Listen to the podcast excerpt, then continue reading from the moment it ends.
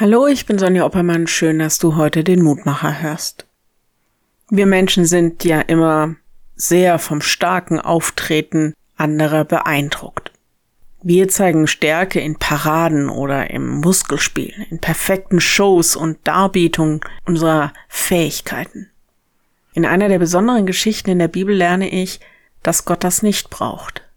Wenn er gegenwärtig ist, dann kriegt man das mit. Elia, Prophet und Mitarbeiter Gottes, hat alles gegeben. Er hat gekämpft, er hat gestritten. Und jetzt ist er völlig ausgebrannt. Nichts geht mehr. Er wird von Gott wieder zu Kräften gebracht. Rein physisch und auch seelisch. Er darf ihm in dieser Tiefe begegnen. Die Losung heute?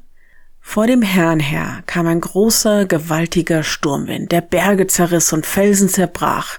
In dem Sturmwind aber war der Herr nicht. Und nach dem Sturmwind kam ein Erdbeben.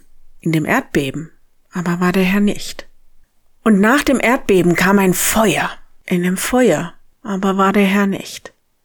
Nach dem Feuer aber kam das Flüstern eines sanften Windhauchs.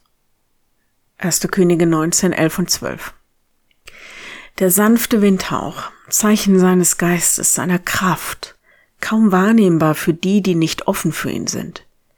Elia, der gerade in einer Höhle ist, der tritt hinaus, beziehungsweise er tritt hinein in diese Begegnung mit Gott. Es ist nicht immer das gewaltige, machtvolle Auftreten, in dem Gott gegenwärtig ist. Ganz oft kommt er sanft, leise, für außen kaum wahrnehmbar daher, außer für den, der ihn gerade braucht. Wenn du magst, dann bete doch noch mit mir. Lieber Herr, mach uns offen, dass wir wahrnehmen, wo du bist, dass wir dann aus unseren Höhlen hervortreten, um dir zu begegnen.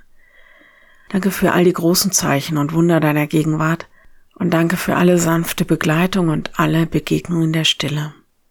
Wir bitten dich um deinen Schutz und deine Hilfe für alle Menschen, die in Krisengebieten leben. In der Ukraine, aber auch in Afghanistan, Afrika, egal wo.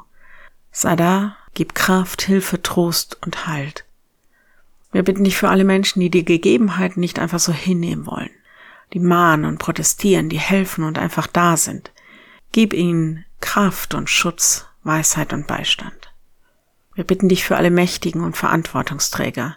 Gib Weisheit und lenke die Herzen, dass sie tun, was dem Frieden und dem Leben, der Freiheit und der Versöhnung dient. Und wir bitten dich für uns, was auch immer wir heute brauchen, dass wir in deiner Nähe alles haben. Amen. Morgen ein neuer Mutmacher. Bis dahin, bleib behütet. Tschüss.